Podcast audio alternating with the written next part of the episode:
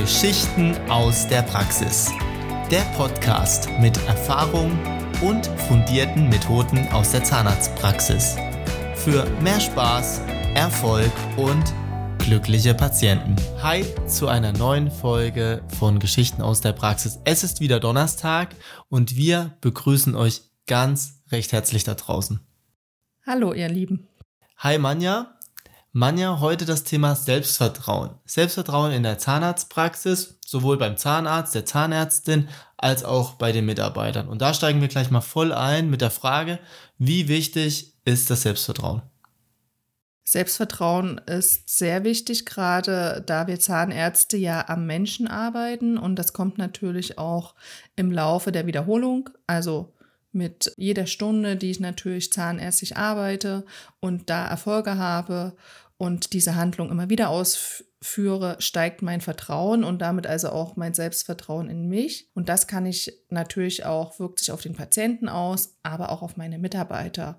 Gerade wenn wir Zahnärzte arbeiten ja auch mit unseren Mitarbeitern, wir bilden junge Menschen aus in dem Beruf, also wir haben Auszubildende, aber gerade weil jetzt im März ein zehnjähriges Dienstjubiläum war, was einfach mal so ein Anstoß ist, auch mal zurückzuschauen, wie hat sich dieser Mitarbeiter entwickelt, ist es eben auch ganz wichtig, dass wir im Gegensatz zu früher hieß es immer Zahnarzt, äh, mittlerweile ist es ja zahnmedizinische Fachassistentin, ist ein Sackgassenberuf. Das ist überhaupt nicht mehr so. Man kann sich extrem weiterbilden und entwickeln.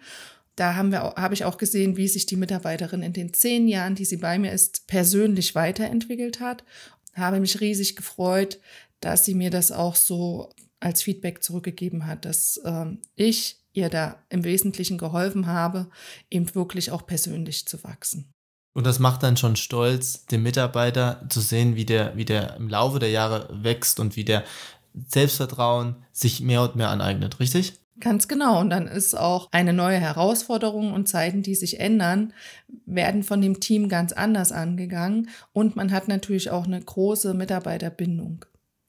Du hast jetzt schon was Richtiges gesagt, jetzt nicht deutlich, aber du hast eigentlich eins zu eins so bestätigt, denn Selbstvertrauen ist immer mit einer Handlungskomponente verbunden. Also Selbstvertrauen bringt mich persönlich dazu, in die Handlung zu kommen, Dinge zu tun, die ich vielleicht so gar nicht tun würde. Und dahingehend ist Selbstvertrauen auch immer mit der Handlung verbunden, sowohl beim Beginn, beim Wachstum, um Selbstvertrauen zu bekommen, als auch dann, wenn es ganz natürlich wird, richtig?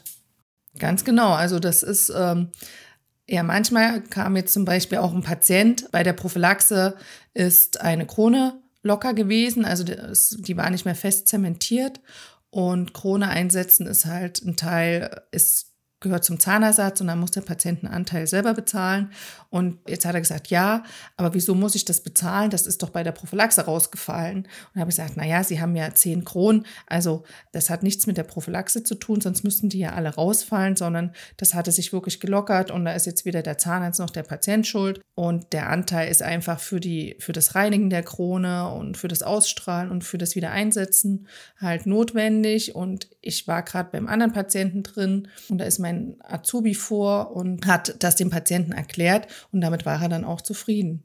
Wenn ich jetzt die Azubis dazu so manchmal so ein bisschen schubse, solche Gespräche mit den Patienten zu führen, dann stärkt das das Selbstvertrauen, als wenn ich das immer selber mache. Und natürlich ist das am Anfang schwer, auch für die Mitarbeiter natürlich sehr schwer.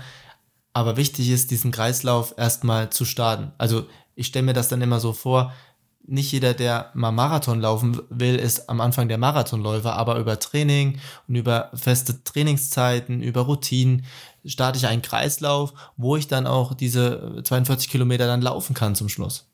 Ganz genau. Und so ist es auch, wenn Mitarbeiter sich fortbilden und Prophylaxe machen, sind die ja mit dem Schein, den die haben, nicht automatisch die super Prophylaxe-Mitarbeiter. Das kommt ja erst mit jedem Patienten und mit jeder Handlung und auch mit jeder Schwierigkeit. Und da ist ja das Schöne, dass man dann unter den Kollegen sich absprechen kann. Also, dass man nicht da alleine ist und ich sehe das auch bei einer Mitarbeiterin, die zwei Jahre da ist und da ist dann die andere Mitarbeiterin die jetzt zehn Jahre da ist, die Mentorin, wie gut das tut, dass sie jetzt auch jemanden da unterstützen kann und helfen kann, eben auch selber ins Selbstvertrauen zu kommen. Was mich natürlich jetzt brennt von dir interessiert, wir hatten das auch so ein bisschen in der letzten Folge, aber die Einsicht, die würde ich gerne von dir hören wollen. Meinst du, es gibt einen Unterschied im Selbstvertrauen zwischen Männern und Frauen? Also da, ähm, das kann ich jetzt nicht mit Ja oder Nein beantworten, aber ich denke, es ist schon so, dass Männer per se ein höheres Selbstvertrauen haben, auch wenn sie vielleicht gar nicht die höhere Fachkompetenz haben. Ist vielleicht auch ein bisschen genetisch.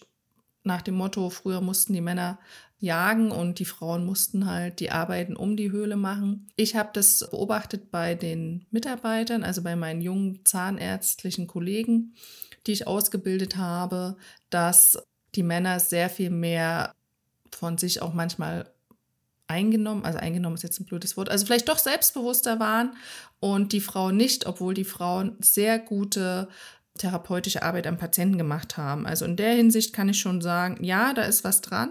Und ich denke, man sollte dann als Frau wirklich nicht sein Licht unter den Scheffel stellen, weil wir mh, hm, viel perfektionistischer manchmal sind, was die Arbeit an sich angeht und manchmal ist es auch gut, wenn man Selbstvertrauen hat, dass man sich einfach auch mal was traut und natürlich vorher überlegt, was sind die Konsequenzen, also was kann passieren und kann ich meine Komplikationen beherrschen. Aber das ist was, was ich dann immer als erfahrene Zahnärztin dann mit an die Hand gebe, nach dem Motto, wenn ich da bin, äh, traut euch das zu und wenn was ist, dann bin ich einfach das Backup. Und dann merke ich ganz schnell, dass mein Backup mit der Zeit immer weniger benötigt wird. Ja, und du hast jetzt was absolut Richtiges gesagt, denn Selbstvertrauen ist zum gewissen Teil genetisch schon im Menschen verankert. Also wir kommen auf die Welt und haben schon einen gewissen Grad an Selbstvertrauen und den Rest, den bekommen wir, den erhalten wir durch Lebenserfahrung.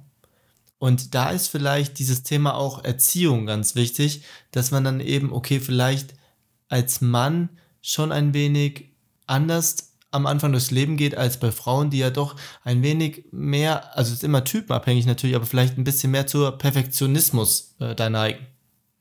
Ja, oder sie haben einen Vater, dem das egal ist, ob er zwei Jungs oder zwei Mädchen hat, der sie immer zur Arbeit mitnimmt. Also vielen Dank an meinen Vater. Wir haben viel landwirtschaftlich gearbeitet, meine Schwester und ich. Wir haben beides an sich auch vielleicht aus mancher Sicht Männerberufe. Also Zahnarzt und Architekt sind nicht die absolut typischen Frauenberufe. Und wir haben das mal zusammen reflektiert und fanden das ziemlich gut, dass da irgendwie gar nicht nach Männern und Frauen unterschieden wurde. Also meine Mutter hat immer gesagt, mach nicht immer so harte Arbeit mit den Mädchen. Und mein Vater hat gesagt, na, irgendjemand muss ja die Arbeit machen. Wir haben schon einen relativ hohen Arbeitsethos und äh, wir, wir äh, identifizieren uns auch sehr über unsere Arbeit. Also ich bin schon jemand, ich liebe es wirklich zu arbeiten und fühle mich da auch berufen.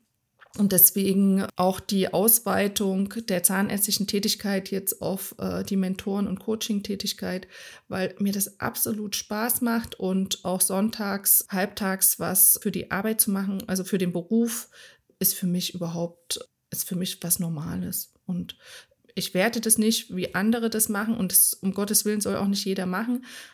Mm, für mich ist es einfach toll und macht vielleicht für mich auch Selbstvertrauen aus. Also, dass ich dadurch auch ein stärkeres Selbstvertrauen habe und das gern weitergeben möchte. Und jetzt hat es der liebe Gott so gewollt, dass ich auch zwei Töchter habe und ich denke, die habe ich auch sehr selbstbewusst erzogen. Also hier gleich wieder das Gegenbeispiel. Auch Frauen können sehr, sehr selbstbewusst sein, was ja auch sehr, sehr gut ist. Jetzt gilt es darum, Selbstvertrauen in der Praxis beim Team zu stärken. Okay, wir übergeben Handlung, wir sagen, seid da auch selbstständig, übernehmt Verantwortung und stehen immer im Rücken bereit, wenn ihr Unterstützung braucht. Wie schaffst du es noch, das Selbstvertrauen bei deinen Mitarbeitern zu stärken? Freiheitsgrade, Motivation, die zur Eigenmotivation führt, welche Dinge gibt es da? Also bei uns hat jeder neben seiner normalen äh, Tätigkeit, also egal ob Prophylaxe, Assistenz oder Rezeption, noch einen eigenen Verantwortungsbereich, zum Beispiel Materialbeauftragte, Gerätebeauftragte, Marketing. Also bei Bestellung ist es so, dass da auch, dass ich da gar nicht nach Werten unterscheide. Also es gibt bei mir jetzt nicht im Monat, dass da 500 Euro nur ausgegeben werden dürfen, sondern die haben da wirklich äh, Handlungsspielraum und da ist es sogar so, dass sie sparsamer sind als ich. Also wir haben jetzt auch einen Award bekommen von Synchrodent, dass wir abhängig vom Umsatz den wenigsten Materialverbrauch hatten. Also das ist schon so, dass ich denen da zeige, wie ich es gern haben möchte und wir natürlich das auch als Prozess haben. Aber dann bin ich jemand, der sehr großes Vertrauen hat und das wird mir dann doch wiedergegeben und damit stärkt ja stärke ich ja dann auch das Selbstvertrauen. Ne? Also ich bin niemand, der dann immer hinterher läuft und sich alles zeigen lässt, sondern ich arbeite dann wirklich über meine Monatskennzahlen und da sehe ich, es läuft und dann weiß ich, ich muss jetzt nicht die einzelne Tätigkeit jedes Mitarbeiters überprüfen. Dafür habe ich auch gar keine Zeit und keine Lust, sondern da ist Vertrauen wichtig und damit stärke ich natürlich auch das Selbstvertrauen meiner Mitarbeiter. Sehr schön. Und für alle Praxisinhaber und Inhaberinnen da draußen vielleicht zum Abschluss oder vielleicht auch für die Mitarbeiter ein Tipp. Wie komme ich zu noch größerem Selbstvertrauen? Was würdest du sagen? Ja, also immer aus der Komfortzone raus. Und eine Mitarbeiterin wollte, hat sich gewünscht, dass wir als Team mal zu Christian Bischoff gehen, macht dein Ding, der ja aus der Sportszene kommt und Persönlichkeitsentwicklung macht. Und da muss ich sagen, das war für viele ein ganz großer Schritt aus der Komfortzone, die vielleicht noch nicht zehn Jahre bei mir sind. Für die anderen war es ein bisschen, ja, haben wir schon gemacht und äh, ich weiß, was auf mich zukommt und ich bin offen. Und diese Team-Events, die stärken unheimlich da einfach sich mal auf was Neues einzulassen und gar nicht so viel zu googeln und Rezession zu lesen, sondern einfach mal so eine eigene Erfahrung zu machen, weil das ist genau das, wo wir auch die Kinder stärken, sage ich immer zu den Erwachsenen, die Angst haben, lassen Sie Ihr Kind die eigenen Erfahrungen machen. Und die Kinder wollen am liebsten, wenn sie klein, drei, vier sind, jede Woche kommen, weil ja so eine Spielzeugkiste wartet. Also da bin ich auch jemand, ähm, seid offen für Neues, probiert es aus. Natürlich geht auch mal was schief, das gehört dazu, aber da ist dann wieder, Fehler müssen sein. Also es geht nicht immer nur hoch, es geht auch mal runter und wir lernen auch aus unseren Fehlern. Ein sehr schöner Appell zum Ende dieser Folge. Also geht raus, nehmt euch am besten fürs Wochenende oder für die nächste Woche gleich was Neues vor, was euch wieder einen Schritt aus der Komfortzone zum Wachstum und zu mehr Selbstvertrauen bringt. In diesem Sinne, Manja, ich glaube, ist alles gesagt. Wir wünschen euch noch einen schönen Tag und schon ein schönes Wochenende vor. Macht's gut. Ciao.